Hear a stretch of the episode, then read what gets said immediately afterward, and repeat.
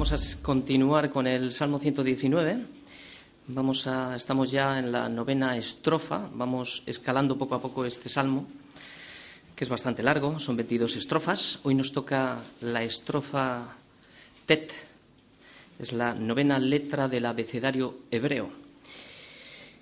Hemos dicho en sucesivas ocasiones que antiguamente memorizaban los salmos a través del abecedario. O sea, cada letra correspondía, correspondía a, a, una memorización, a una estrofa. Concretamente, Tet nos va a enseñar el amor de Dios, lo que Dios hace por nosotros. Y aunque a veces no lo entendamos. Hoy nos va a hablar, vamos a estar hablando continuamente de la aflicción, de las cosas que ocurren en nuestra vida algunas inexplicables, otras se pueden ver y otras son consecuencia de, de nuestros actos. Entonces, todo lo que vamos a estar viendo hoy es desde esta perspectiva. Las aflicciones, las pruebas que llegan a nuestra vida. Es en lo que vamos a estar enfocados. Vamos a leer ahora todo el Salmo y a partir de ahí empezaremos a desgranar versículo a versículo. Leemos desde el versículo 65 hasta el versículo 72 y dice así. Bien has hecho con tu siervo, oh Yahvé, conforme a tu palabra. Enséñame buen sentido y sabiduría, porque tus mandamientos he creído. Antes que fuera yo humillado, descarriado andaba, mas ahora guardo tu palabra. Bueno eres tú y bienhechor. Enséñame tus estatutos. Contra mí forjaron mentira los soberbios, mas yo guardaré de todo corazón tus mandamientos. Se engrosó el corazón de ellos como sebo mas yo en tu ley me he regocijado. Bueno me es haber sido humillado, para que aprenda tus estatutos. Mejor me es la ley de tu boca que millares de oro y de plata. Aprendiendo de la aflicción, Salmo 119, del 65 al 72. Más o menos lo he hecho, eh, este es el esquema para el día de hoy. El versículo primero vamos a ver, el Señor me ha hecho bien. Esto digamos que es como el resumen de lo que le ha sucedido a David, de todo lo que vamos a ver después. En los versículos 66, 67 y 68, lo que vamos a ver aquí es la escuela de la aflicción, aprendiendo de la aflicción. Los versículos 69 y 70, lo que vamos a ver aquí es la prueba, la prueba después de haber pasado por la escuela de la aflicción. Y el versículo 71 y 72 lo que vamos a ver es el propósito final. Y vamos a empezar con el primer versículo. El Señor me ha hecho bien. Versículo 65. Bien has hecho con tu siervo, oh Yahvé, conforme a tu palabra. Aquí lo que vemos son dos principios importantes en este versículo. No se puede aprender sin haber pasado por la escuela de la aflicción. Por eso dice David en este primer versículo que Dios me ha hecho bien, ha hecho bien a su siervo. Este es el primer principio que tenemos que ver, que lo que Dios hace a sus siervos es bien. Y el segundo principio que vamos a ver es que todo lo que hace el Señor a sus siervos es conforme a su palabra, su voluntad. No hacen nada fuera de su voluntad. Así que cada vez que nosotros pasamos por pruebas o entramos en aflicciones en nuestra vida, lo primero que debemos de traer a la mente, lo primero es que Dios me ha hecho bien a su siervo. Si no lo veis así, es que entonces posiblemente no somos siervos y lo que produce en nosotros es el efecto contrario. Dios no es bueno. Por tanto, si no es bueno, ¿qué es? Dios es malo, porque si fuera bueno no me pasaría lo que me está pasando. Todos vamos a enfrentar aflicciones y de diversas formas. Jesús lo dijo, en el mundo tendréis aflicción, pero confiad, yo he vencido al mundo. El mundo está completamente caído porque el mundo le dio la espalda a Dios y el pecado vino a través de la desobediencia, a causa de haber dado la espalda a Dios. Por eso sabemos que en el mundo tendremos aflicción. Hay situaciones en nuestra vida y aflicciones que no vamos a entender, pero tenemos la escritura para entender, aunque a veces no entendamos. Es decir, tenemos la vida de Job, tenemos la vida de Job escrita en la Biblia para Entender que todas las cosas no se pueden llegar a entender. Un varón perfecto, recto, temeroso de Dios y apartado del mal. Cómo una persona así, teniendo un currículum tan increíble, permitió el Señor que Satanás le atacara con aflicciones. Esto lo que nos enseña que la causa a veces de nuestras aflicciones, a veces, pudiera ser el resultado de una guerra espiritual que tú no sabes nada de ello. Otras veces las aflicciones que podemos estar enfrentando en nuestra vida son por causa de nuestro pecado. La causa siempre es una, la desobediencia. Y de esta palabra parte todo. Para que luego digamos, ¿por qué me pasa lo que me pasa? Muchas veces bastaría simplemente analizar nuestra vida para darnos cuenta de lo que nos pasa. Y lo que nos pasa es que no estamos obedeciendo la palabra de Dios. ¿Por qué le pasa a mi hijo? Quizás has descuidado la palabra con tu hijo. ¿Por qué mi matrimonio no funciona? Quizá entraste en yugo desigual. ¿Por qué no tengo el entendimiento que tenía antes?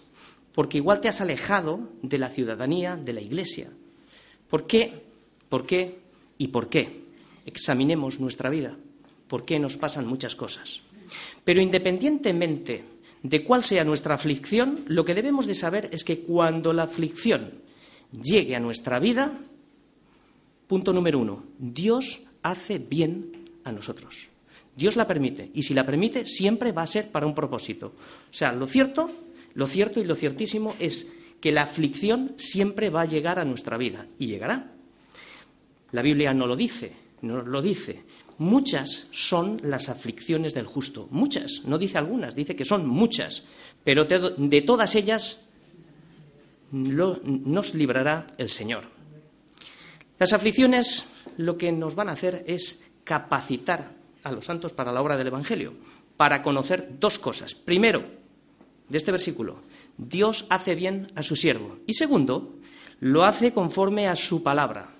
¿De qué manera trata con nosotros? lo hace conforme a su palabra. Por ejemplo, imaginaros, si yo infrinjo una ley de tráfico por exceso de velocidad, el trato que yo voy a recibir va a ser conforme a lo que marca el código de tráfico. Esto será, así es como voy a ser tratado. Y esto será bueno para mí. ¿Por qué? Porque la imputación de la multa por exceso de, velocidad me hará bien. Me hará bien porque me hará más prudente, evitaré quizá, evitará, o sea, evitaré que quizá en el futuro yo tenga un accidente, pueda matar a alguien. ¿Quién sabe? La cantidad de cosas que me puede estar evitando sin yo saberlo. Y a la vez me puede evitar que me vuelvan a poner otra multa. Así es como nosotros seremos tratados. No hay nada que nos suceda que no tenga una explicación conforme a la palabra de Dios. Por tanto, si aprendemos su palabra, podremos llegar a anticipar muchas de las cosas que nos pasan, muchos de los problemas que estamos enfrentando en nuestra vida. Y dejemos de preguntarnos ya por qué me pasa esto.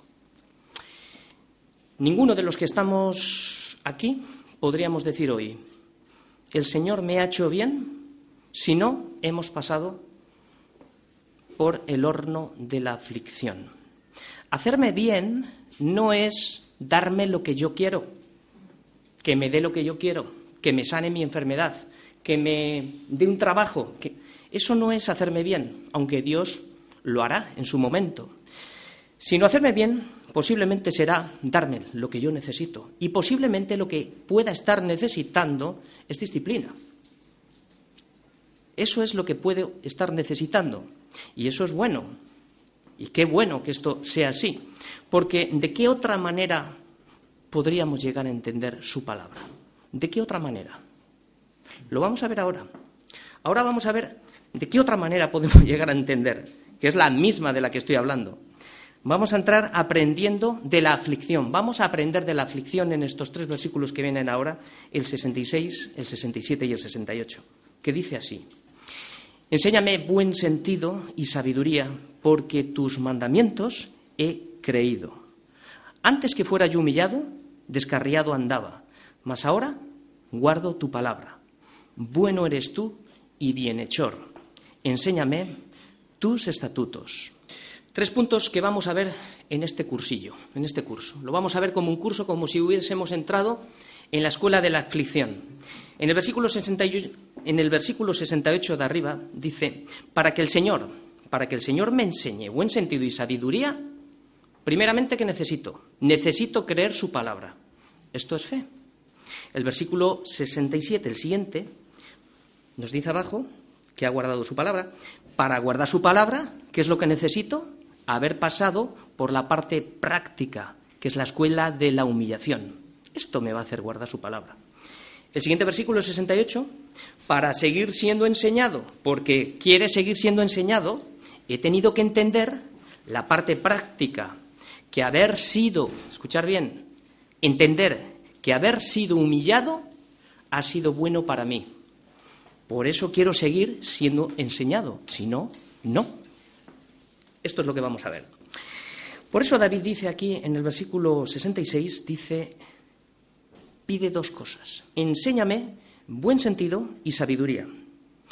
Cosas, dos cosas que están muy relacionadas las dos. La palabra buen sentido literalmente lo que significa es gusto, sabor y percepción. Es el gusto de percibir el buen sabor de la palabra. Esto es lo que necesitamos aprender, a saber oír con gusto la palabra de Dios, a percibirla. El gusto es uno de nuestros cinco sentidos, como el tacto, como la vista, como el oído, como el olfato. Así como los ojos me permiten ver, la nariz me permite oler y el oído me permite oír, pues así el gusto me permite percibir los diferentes sabores de la, de la comida. Esto es a través de las papilas gustativas que todos tenemos, estas están conectadas a nuestro cerebro por medio de fibras nerviosas y estas son las que se encargan de darle toda la información a nuestro cerebro, ¿vale? A veces por algún motivo la transferencia de datos al cerebro se interrumpe. Esto puede suceder, nos ha sucedido a todos, que lo que altera es el gusto, es por una infección, una enfermedad, lo que fuera. Esta distorsión de sabores pues hace que muchas veces lo dulce me sabe amargo, lo amargo me, sabe ácido, etcétera nos confunde. David lo que está pidiendo aquí al Señor es que le enseñe, escuchar bien porque esto es importante, percibir el buen gusto de su palabra a través del oído. El oído es un órgano muy pequeñito y es muy complejo. La manera que actúa el oído es como un filtro. ¿Qué es lo que hace? Transforma los sonidos que nosotros recibimos por medio de pequeñas células sensoriales y fibras nerviosas que estas lo que hacen son las encargadas de recoger las vibraciones del sonido, lo transforma en impulsos eléctricos y esto, ¿qué es lo que hace? Los envía al cerebro. Y el cerebro es el encargado de procesar ese sonido en información y gracias a la información puede dar prioridad a lo que está escuchando. Por eso, por eso, la escritura nos hace tanta insistencia en poner atención a su palabra. Porque el oído fue diseñado para escuchar la voz de Dios. El oído fue diseñado para escuchar la voz de Dios y esto es la verdad. Y cuando dejamos de oír la voz de Dios, que es la verdad, entonces lo único que oímos es la mentira. El oído es el medio por donde nos entra la fe. La fe no es por ver, sino es por oír, porque la fe es por el oír y el oír es por la palabra de Dios. Por tanto, por tanto, si alguno tiene oídos para oír, oiga. Porque si no oyes bien por alguna infección a causa del pecado, esto hará que perdamos el gusto, que perdamos el sabor de la palabra. Tus células sensoriales lo que van a hacer es enviar al cerebro una información distorsionada que no dará ninguna importancia y ninguna prioridad a la palabra de Dios. Y si Cristo no es tu prioridad porque no has puesto el oído, porque no hemos puesto el oído, entonces es que hemos perdido el buen sentido, el buen gusto de la palabra. Entonces es cuando empezarás a bostezar, empezarás a dormirte, empezarás a distraerte, porque no estás deseando a Dios en tu vida, no estás deseando ser enseñado en el buen sentido de la palabra. Por eso no solo necesitamos que nos enseñe buen sentido, sino lo segundo que está pidiendo aquí es que nos enseñe sabiduría. Esto es el proceso de haber oído con atención. Sabiduría aquí es la palabra dat. Significa en este contexto es conocer lo que he oído. Es asegurarme de oír bien para conocer lo que he oído. Esto es lo que está pidiendo el salmista. Simplemente que no confíe en su propia opinión, sino que el Señor le dé ese buen sentido para que conozca el buen gusto y el buen sabor que proviene de la palabra de Dios. Bien, ahora, esto no se puede pedir si realmente no tienes fe. No se puede pedir. ¿Por qué? Porque sin fe es imposible agradar a Dios, porque es necesario dos cosas. Primero, que creas que le hay. Y segundo, que es galardonador, galardonador de los que le buscan. Por eso dice David, enséñame buen sentido y sabiduría. ¿Por qué? Porque en tus mandamientos he creído. Aquí está la clave para recibir la enseñanza. Esto es humildad, esto es humillación. Por eso concédeme este galardón, buen sentido y buena sabiduría. No puedes decir que el Señor te dé buen sentido y buena sabiduría si no crees a su palabra. No lo recibiremos. La incredulidad lo que hace son varias cosas. Obstaculiza la enseñanza, atrofia el oído, distorsiona la palabra y endurece el corazón. Por eso no oye. Por eso nos pasa muchas veces que no saboreamos la palabra, salimos como entramos o peor. No digo que esto suceda aquí, pero a veces nos puede pasar. Porque no creemos la palabra. Y al no creer, pues no la pruebas. Al no creer la palabra no la pruebas, no la degustas. Perdemos el gusto, perdemos el buen sabor y la palabra, de la palabra por, por causa de esta infección de oídos, incredulidad.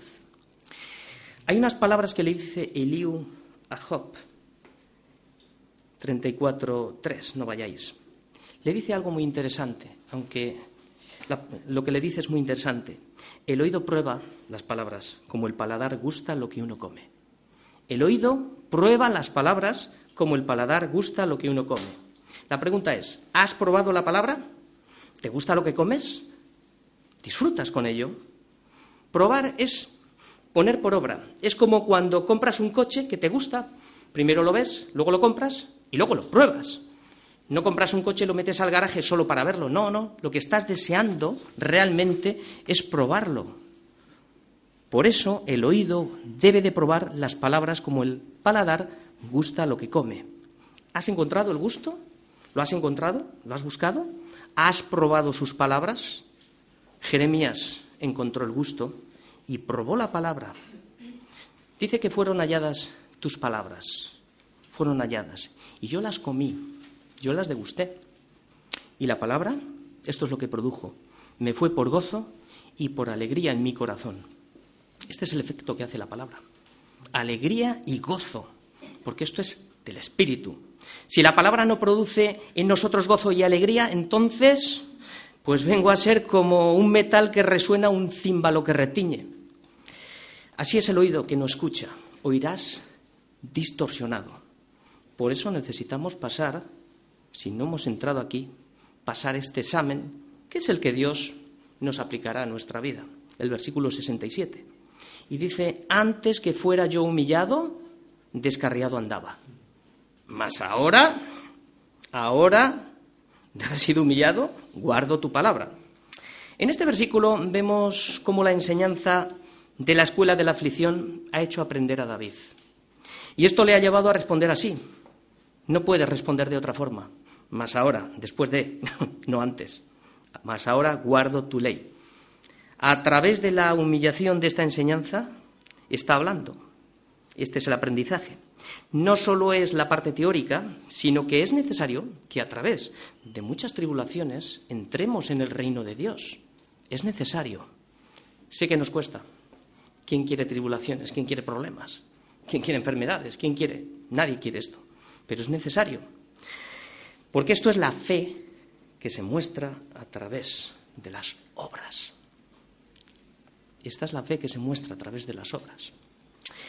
En este versículo hay tres secuencias de nuestra vida. Lo que éramos antes, estábamos descarriados, esto es, aquí la palabra descarriado lo que significa es que andaba en pecado, dando la espalda a Dios, haciendo lo que me daba la gana, es lo que significa.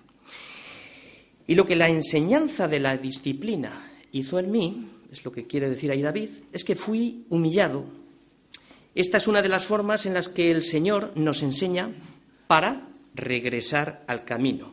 Igual que cuando una oveja tiene la tendencia a descarriarse del redil y el pastor, ¿qué es lo que hace? Lo hemos visto en sucesivas ocasiones, le parte la patita, no como una represalia, sino por su propio beneficio. ¿Por qué? porque fuera del, redil corre peligro, hay lobos.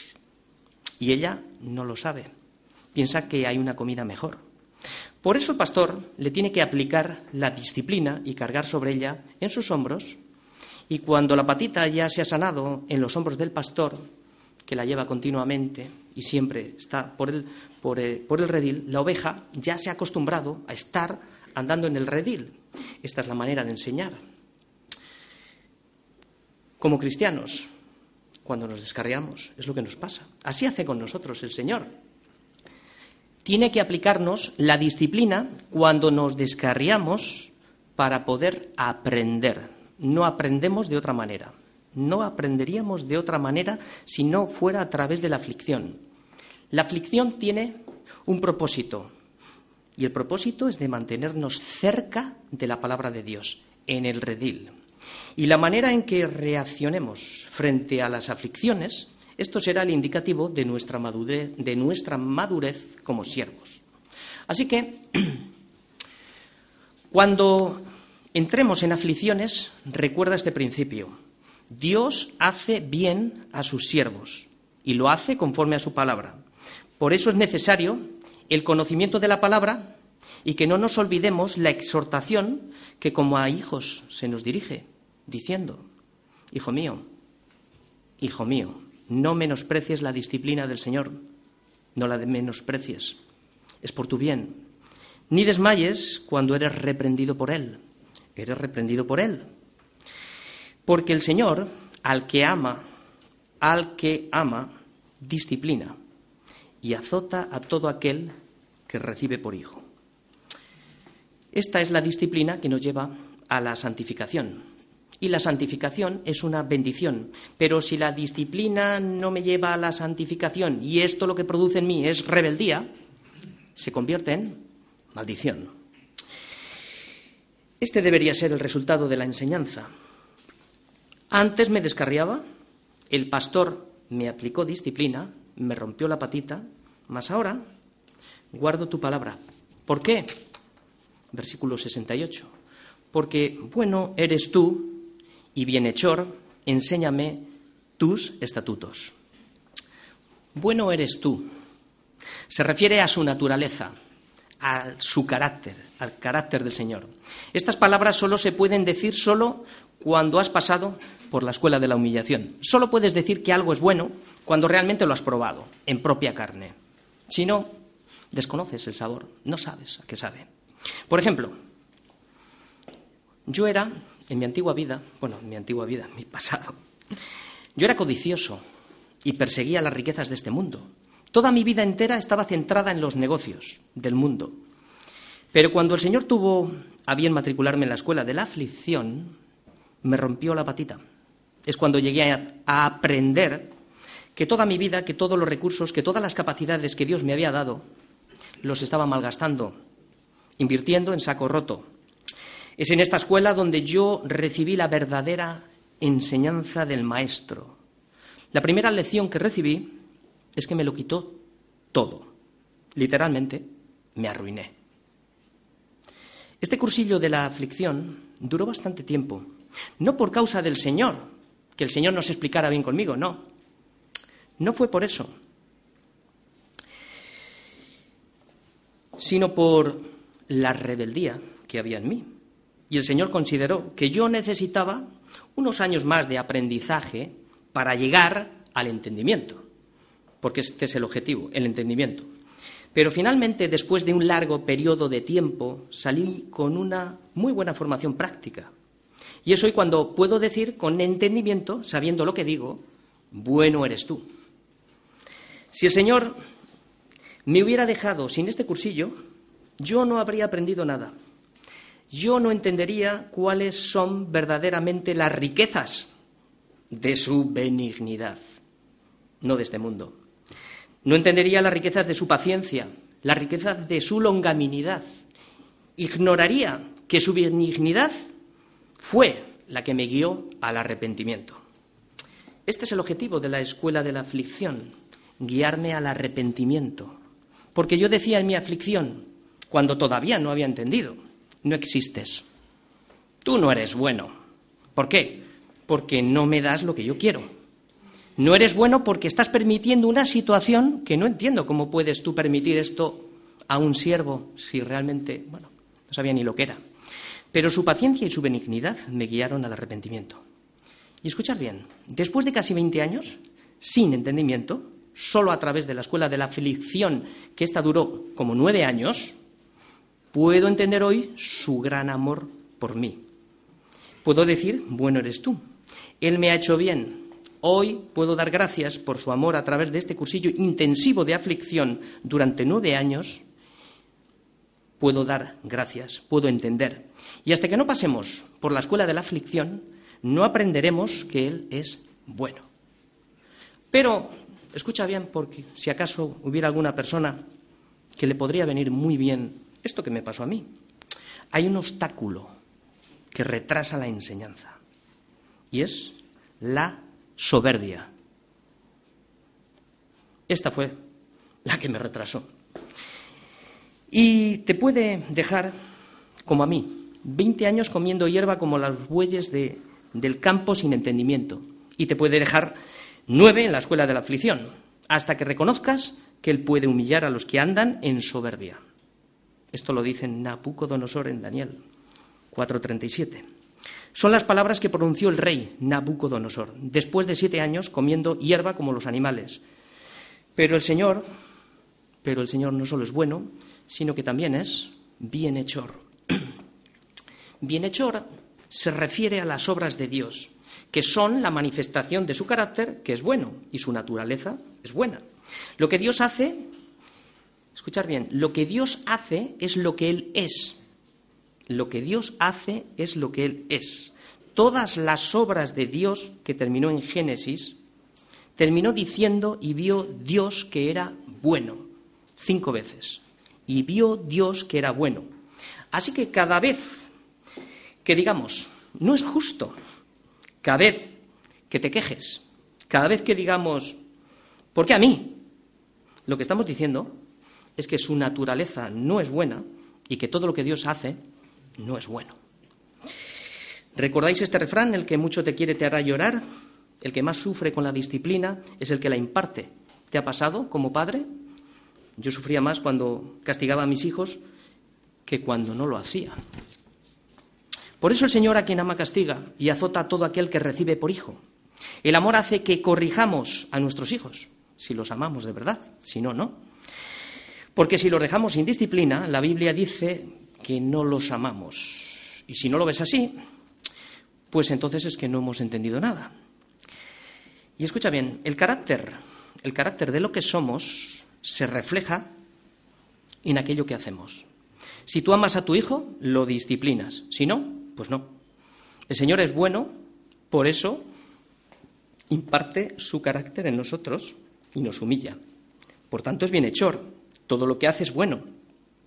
Esto es lo que nos enseña estos versículos, que para encontrar la buena enseñanza necesitamos buscarla en la palabra de Dios, porque es la palabra, es la palabra a través del Espíritu Santo que nos enseña, nos redarguye, nos corrige y nos instruye en su justicia.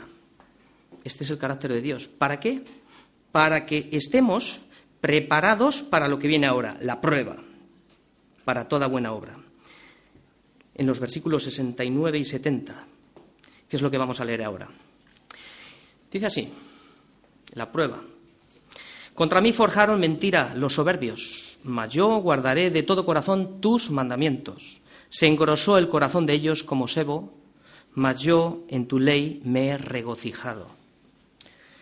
Estamos viendo que la palabra tiene todos los elementos para formar el carácter de Cristo en nosotros. Esto es lo que quiere el Señor, formar la imagen del Dios invisible en nuestras vidas. Es sólo a través de su palabra, probada en nuestra vida, que podemos estar preparados para enfrentar nuestros enemigos y, discernir las maquinaciones de nuestros enemigos. Y la primera maquinación, la primera prueba que estamos viendo aquí es la mentira. La mentira. Hoy en día podemos ser atacados de diversas formas. Una de ellas es la mentira. Esta fue la que echó la raza humana a perder. Satanás es el padre de la mentira. Todo el que habla mentira sirve al diablo. Todo el que habla mentira, aun siendo cristiano, sirve al diablo, porque él es el padre de la mentira. El diablo es astuto. Él forjó, aquí estamos hablando de forjar, él forjó una buena mentira en el Edén, es decir, le dio forma a la mentira, la argumentó. Fíjate, primero se acerca a ti con una pregunta, ¿con que Dios ha dicho? La mentira generó duda. La duda lo que hizo es, después, produjo incredulidad. Y la incredulidad preparó el camino para introducir otra mentira. No moriréis. Negó la verdad de Dios para ser cambiada con astucia por la mentira. Luego vino la tercera mentira. Serás como Dios. Traspasó la soberbia a Eva. Y luego le dijo que sus ojos serían abiertos y conocerían el bien y el mal. Vaya que si lo conocieron. Esto era verdad y lo probaron. A través de la mentira sufrieron la vergüenza. A través de la mentira. Así que la soberbia, escuchar bien, la soberbia es la materia clave para forjar la mentira. La soberbia es la materia clave con lo que se forja la mentira. La soberbia no teme a Dios porque el enemigo tiene un corazón que es el que estamos viendo aquí. ¿Cómo es el corazón? Engrosado como sebo. ¿Qué es un corazón engrosado? Pues que está gordo, no está ejercitado. ¿Y cómo se forma un corazón engrosado? Lo vamos a ver en Mateo 13:15, no vayáis. Estoy, estoy ahora en las parábolas de Mateo, la parábola del sembrador. Dice antes de entrar, dice, porque el corazón Escuchar bien, porque vamos a hablar de esto, del corazón engrosado. El corazón de este pueblo se ha engrosado. ¿Y esto qué es? Que con los oídos oyen pesadamente y han cerrado los ojos para que no vean con los ojos y oigan con los oídos y con el corazón entiendan y se conviertan y yo los sane. Estas son las características de un corazón engrosado. No oyen, no ven, no entienden, por tanto no hay conversión, por tanto el resultado es que no hay sanación. La grasa viene, lo explica también Zacarías, la grasa viene porque no quisieron, fijaros, ¿eh?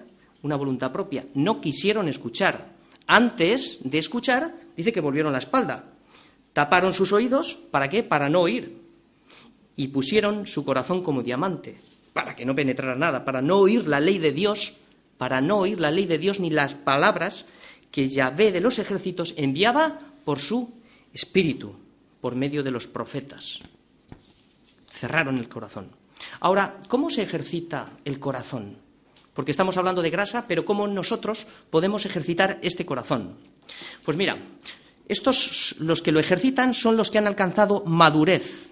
Oyendo la voz de Dios, son los que por el uso, o sea, por poner por obra lo que hemos escuchado, tienen los sentidos, sentidos ejercitados en el discernimiento del bien y del mal.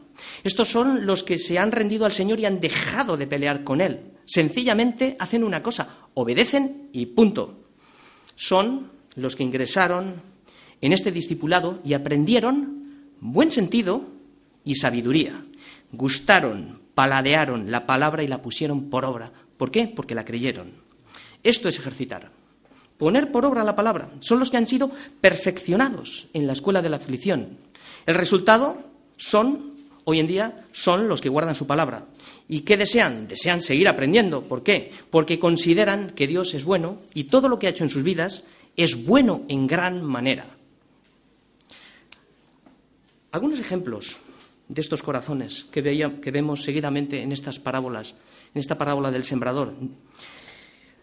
Aquí veíamos cuatro tipos de corazones. Tres corazones no oyeron correctamente. El primero no tuvo buen sentido para oír y mucho menos sabiduría para retener. ¿Por qué? Porque las aves del cielo, o sea, Satanás, le robó la palabra que escucharon, ni gustaron el buen sabor, porque la palabra no la oyeron con atención. Estos son los que fueron sembrados en el camino. Los que fueron sembrados entre piedras no pasaron el examen, fijaros bien, no pasaron el examen de la escuela de la aflicción. ¿Por qué? ¿Por qué no echaron raíces? Cuando venían a la iglesia no escuchaban bien, no pusieron en práctica las obras de Dios, pensaban que su vida era, vamos, venimos y ya estamos aquí bien, ¿no? Porque, pero cuando vino la persecución, por causa de la palabra, desistieron y abandonaron. el tercer corazón fueron los que fueron sembrados entre espinos. Estos, este no entendió que para ejercitar, escuchar bien, porque necesitamos hacer cortes, que para ejercitar el corazón por el uso, lo que hemos hablado antes, había que cortar con qué? Con la grasa del mundo, su sistema de valores. Esto es lo que me engrosa el corazón. Este corazón quedó totalmente ahogado por los espinos del mundo, había engordado con el sistema de valores, entonces al no estar ejercitado los espinos del mundo lo ahogaron. Pero el cuarto corazón, este es el que puso atención, es el oído que hemos hablado al principio. Este oye, tiene buen sentido, y sabiduría. Percibe el sabor y el gusto de la palabra y entiende, recibe esa sabiduría que es el conocimiento, la sabiduría que viene de lo alto y se convierte al Señor. Este es el que es sanado, por tanto da fruto. Por eso David puede decir, puede decir en este salmo, mas yo guardaré de todo tu corazón tus mandamientos. Esto es un corazón ejercitado, no engrosado. Este es un corazón ejercitado que renueva la decisión de guardar su palabra, que no se deja dominar por las circunstancias de lo que me pasa, sino que se deleita en el buen gusto y el buen sabor de su palabra. Mas yo en tu ley me regocijaré, me regocijaré, como dice. Por tanto, la aflicción no está para separarnos de Dios, sino para acercarnos a Dios, para que dependamos totalmente de Él, porque fuera del redil corremos peligro. Esta es la forma que Dios ha elegido para hacernos bien, para que nuestro corazón no se engrose, como el sebo, sino que responda al llamado de Dios, al propósito. Y ahora es lo que vamos a ver, el propósito. El propósito de todo este curso que hemos estado viendo, el propósito, versículos 71 y 72, dice, bueno me es haber sido humillado. ¿Para qué? Para que aprenda tus estatutos. Mejor me es la ley de tu boca que millares de oro y de plata. Esta declaración que acabamos de leer solo la pueden hacer aquellos que han aprendido de la escuela de la aflicción. Porque si no, si alguien te oye esto, dirá, ¿qué clase de teología es esta? ¿Que sea bueno para mí ser humillado? ¿Pero qué teología os enseñan? ¿Esto es teología? Esto solamente lo entiende el que es verdadero siervo, porque ha sido bueno para él, para un propósito. ¿Para qué propósito es el del que está hablando aquí? Para que aprenda sus estatutos. Este es el propósito, para que aprenda sus estatutos. O sea, la palabra estatutos en este versículo significa ley grabada en el corazón. David lo que está diciendo es lo siguiente. Y muchos de los que están aquí hoy creo que lo pueden decir también. Qué bueno me ha sido ser humillado. Qué bueno. ¿Dónde estaría ahora yo si el Señor no nos hubiera hecho bien humillándonos?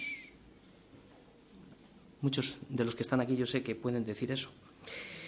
La mayoría, no sé. Lo que estaba sucediendo es que Dios estaba grabando su ley. Escuchar bien, ¿eh? Lo que estaba haciendo es que Dios estaba grabando su ley no con tinta, sino con el Espíritu de Dios vivo, no en tablas de piedra, sino en tablas de carne en el corazón. Esto es lo que estaba haciendo. ¿Cuántos de los que estáis aquí reconocéis esto? ¿Es esta la respuesta que nosotros como cristianos después podemos dar después de haber salido del horno de la aflicción? Bueno me es haber sido humillado. Significaría que hemos aprendido, que hemos aprobado el examen. Pero si fuera lo contrario y diríamos, no es justo, ¿por qué a mí?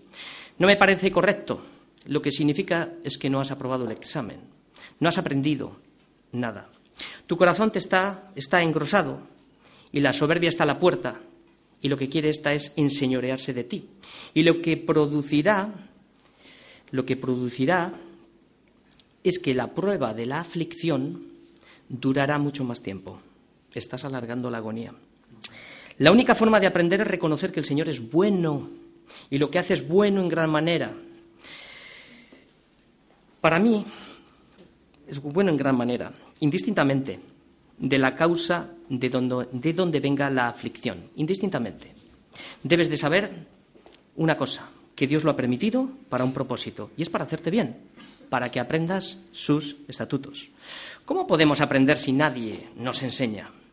Las aflicciones son para enseñarnos su palabra. Por tanto, cuando pedimos a Dios, enséñame tu palabra, estamos pidiendo que pruebe nuestro corazón, porque sabemos que es perverso y es engañoso más que todas las cosas. Como también David le dijo al Señor, examíname, oh Dios, examíname y conoce mi corazón y pruébame y conoce mis pensamientos y ve si hay en mí camino de perversidad y guíame en el camino eterno. O sea, primeramente hay un examen, después la prueba del examen y en la prueba se ve si hay caminos de perversidad. Esta prueba consiste en aflicciones y es cuando el Señor tiene que humillarnos para pulirnos como el oro y echar fuera todas esas impurezas que tú no ves a veces de nuestros caminos, de nuestro corazón perverso, para que aprendamos su palabra, para que podamos ser guiados por el camino eterno. Esta es la forma que nos ha hecho bien. Me enseña, me redarguye, me corrige, me instruye. Todo esto es la escuela de la aflicción que nos prepara a fin de que el hombre de Dios sea enteramente perfecto y esté preparado para toda buena obra. La aflicción, termino ya, es usada para transformar nuestra mente, para que salgamos de la mentira de este mundo y hagamos un cambio en nuestro sistema de valores, y es cuando entiendes de verdad, el último versículo, que mejor me es la ley de tu boca que millares de oro y de plata. Y termino, termino con una breve, pequeñita historia de Deuteronomio 8.2 que tanto me ha hablado a mí. Acuérdate, acuérdate de todo el camino por donde el Señor te ha traído estos tantos años en tu vida, en el desierto. Acuérdate, acuérdate lo que hizo, te afligió no porque no te amaba, sino porque te ama, porque si eres hijo te afligió. Lo hizo con un propósito, para probarte, para probar lo que había en tu corazón, para saber lo que había dentro de tu corazón. Si habías de guardar la ley y sus mandamientos o eres de los que te daban la, vuelta. Entonces, si eres de los que te daban la se daban la vuelta, entonces dirás, duras palabras honestas, ¿quién las puede oír? Y se dieron la vuelta. Cuidado, porque otros se han quedado creyendo estar y no están. Se han convertido en una religión. Sin embargo, otros, a otros se le preguntó, ¿queréis iros vosotros también? Y dijeron, ¿a quién iremos? Hemos entendido, hemos visto que solo tú tienes palabras de vida eterna.